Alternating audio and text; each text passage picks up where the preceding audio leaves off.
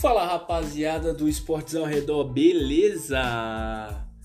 Eu sou o Rodrigo e hoje eu vim aqui falar sobre as finais das principais competições europeias do ano, tá? A Champions League e a Europa League têm suas respectivas finais. A Europa League é amanhã, é que dia? Sexta-feira, dia 21 de agosto, e a Champions League domingo, dia 23 de agosto.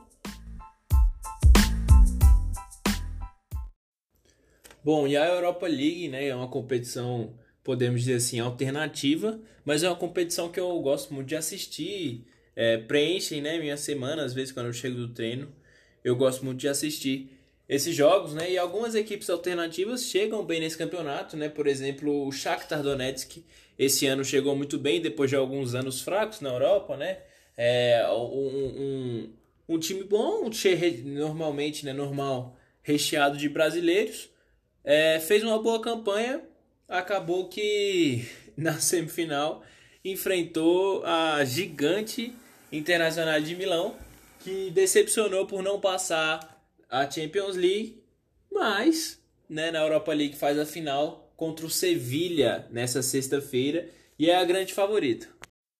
Bom, a Internacional de Milão, que decepcionou na Champions League, né? Gastou muito dinheiro para fazer esse elenco, esse novo elenco, mas que não passou da fase de grupos da Champions League, acabou ficando em terceiro.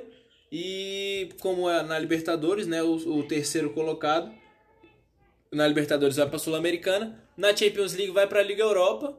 É, a Internacional foi para a Liga Europa, passou do do Sassuolo, né, na segunda fase passou do Leverkusen nas quartas e atropelou o Shakhtar Donetsk na semifinal. Enfim, é o grande favorito, encontrou um bom futebol depois que foi eliminado da UEFA Champions League e chega gigante com, contra o Sevilha nessa final. É, podemos equiparar, né, devido às, devido às suas proporções, a Inter, de, a Inter de Milão na Liga Europa ao Bayern de Munique na Champions. São dois grandes times, é um projeto Internacional que já foi né, um dos maiores times do mundo, é, vinha de temporadas muito ruins, gastou muito dinheiro com grandes contratações, Lukaku, né, rodou muita gente boa nesse time ainda, como João Mário, é, falar que o João Mário é muito bom é um certo exagero, né?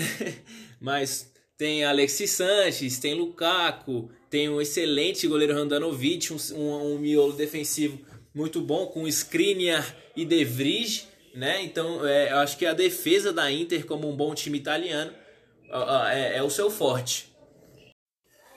Já o Sevilha, adversário do time italiano nessa final, é um time tradicionalíssimo na na competição, né? É um time que ganhou, nunca perdeu final, é um time que ganhou cinco vezes nos últimos anos. É um time né, que chegou a ganhar acho que três anos seguidos a UEFA Europa League, tentou alçar voos maiores no ano seguinte, né, ganhou três, aí passou de fase na Champions e logo foi eliminado nas oitavas. Mas é um time também muito interessante, né? Se, se nós formos olhar é, individualmente, obviamente o time da Inter, por ter um investimento muito maior, é, é sim individualmente melhor.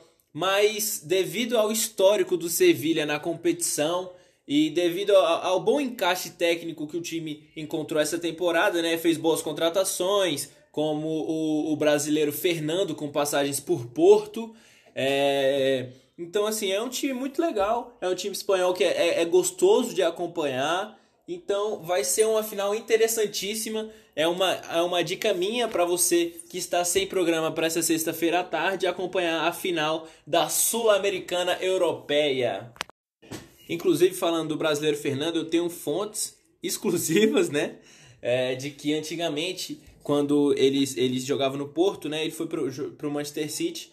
E antes de ir para o Manchester City, ele teve proposta da própria Inter de Milão, mas ele recusou por querer jogar competições maiores e tal. E por isso ele foi para o Manchester City, depois foi para o Galatasaray, ser campeão turco e agora está no Sevilha buscando o seu título europeu.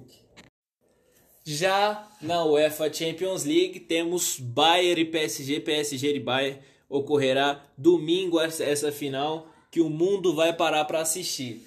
É, obviamente será um grande jogo, dois elencos estrelados, completamente estrelados, é uma galáxia de tanta estrela. Vai ser um grande jogo. É, o Bayern de Munique com a defesa muito sólida, né? O, o, o principal é, defensor desse time é o goleiro, né? Manuel Neuer vem novamente fazendo a temporada acima da média, de sua média, tá? Acima da sua média, que, na minha opinião, é, ele vai voltar a ser o melhor goleiro do mundo. Concordo que quando ele foi candidato à bola de ouro, né? Foi o terceiro melhor jogador do mundo. Depois disso, ele não fez temporadas mais tão boas, né? Apesar de ser o Manuel Neuer. É uma temporada não boa para ele, é uma temporada espetacular para um goleiro normal. É... Esse ano ele vai, vai voltar, já voltou a ser o principal goleiro do mundo, passando de Ian Black, né? Que tem um Atlético de Madrid triste essa temporada, um Atlético de Madrid, Atlético de Madrid covarde com o Simeone essa temporada. O Ter Stegen que tem o Barcelona que tomou oito gols, né? Então, principalmente por esse fato, não será escolhido o melhor goleiro do mundo. O Ederson também falhou contra o Lyon. O Alisson, apesar de ser é, campeão da Premier League, não foi longe na Champions. O Neuer foi campeão alemão, campeão da Copa da Alemanha e finalista da Champions League. É o meu palpite para melhor jogador de sua posição do mundo. Por outro lado, o PSG também é um time muito forte mas o seu forte mesmo, o seu ponto forte é o ataque com Mbappé, Di Maria, Neymar, ah, o próprio Icardi, né? É um cara que entra bem, tem o Choupo-Moting também, que é um jogador não é protagonista, mas é um bom coadjuvante para o time. É um cara que, quando foi contratado, levantou muitas dúvidas. Ah, é, as pessoas acharam que o PSG ia fazer com ele a mesma coisa que o Barcelona fez com o Kevin Prince Boateng, mas não, é um cara que integra o elenco, parece que se dá bem nos vestiários e importante, né? Fez um gol importantíssimo para a classificação do PSG.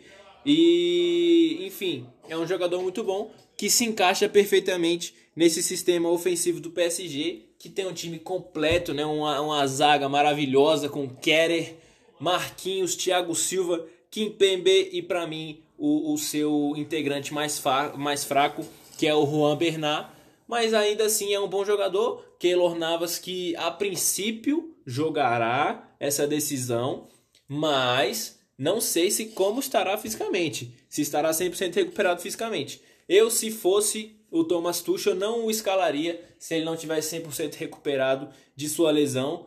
O, o, o, o goleiro reserva, esqueci o nome dele agora, cara. Sérgio Rico Sérgio Rico fez um bom jogo na semifinal de Champions. Não foi muito exigido, é verdade, é verdade, mas passou bastante confiança para a zaga.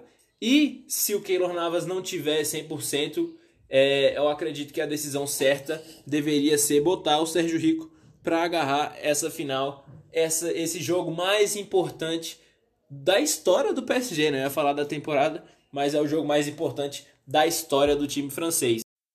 Meus palpites para os jogos desse final de semana. É... Sexta-feira, Internacional de Milão e Sevilha. Eu acho é difícil, hein, cara? É, é, é, o elenco estrelado da Inter chegando. É como se o Barcelona, né? Chegasse numa final de Europa League, como já aconteceu. É, é o Atlético de Madrid chegando na final da Europa League. Né? Um time que tem pretensões na Europa, mas não nessa competição, né? Eles querem, eles querem alçar voos maiores, querem a Champions League, mas acabaram por algum motivo ficando no meio do caminho, ainda no começo de sua trajetória. O Atlético de Madrid aconteceu isso com o Atlético de Madrid algum tempo atrás, aconteceu com o Barcelona, né? Mas ah, já faz algum tempo, faz acho que 10 anos. E eu acho a Inter favorita contra o Sevilha, acho que será a primeira derrota do Sevilha na Europa League, na, na final de Europa League. É, apesar da tradição, apesar dos brasileiros, apesar do elenco bom, a Internacional chega embaladíssima, chega muito bem para essa final e é favorito. Mas não será um jogo fácil, acredito que teremos penalidades máximas. Cravei os pênaltis, já era! Cravei os pênaltis. E na final da Champions League, infelizmente, eu falo isso com o meu coração repartido, destroçado em pedaços eu acho que o Bayern de Munique será campeão é o favorito, né? Entra com, com odds ao, ao seu favor, é o favorito. Mas torço do fundo do meu coração, puxo todas as energias para o nosso menino adulto pai Neymar Júnior, né? Eu acho que inclusive se ele ganhar Champions pelo PSG, tem que tirar o Júnior. O Júnior tem que ser o pai dele, pois ele é maior que o pai dele, tá? Eu torço muito pelo Neymar, mas acredito que o Bayern é favorito sim e levará a orelhuda na temporada 2019-2020. Essa temporada atípica não terá um campeão inédito, infelizmente. Então é isso, rapaziada. Essa foi minha análise dos dois principais jogos do final de semana. Espero que vocês tenham gostado. Valeu e até a próxima, queridinho.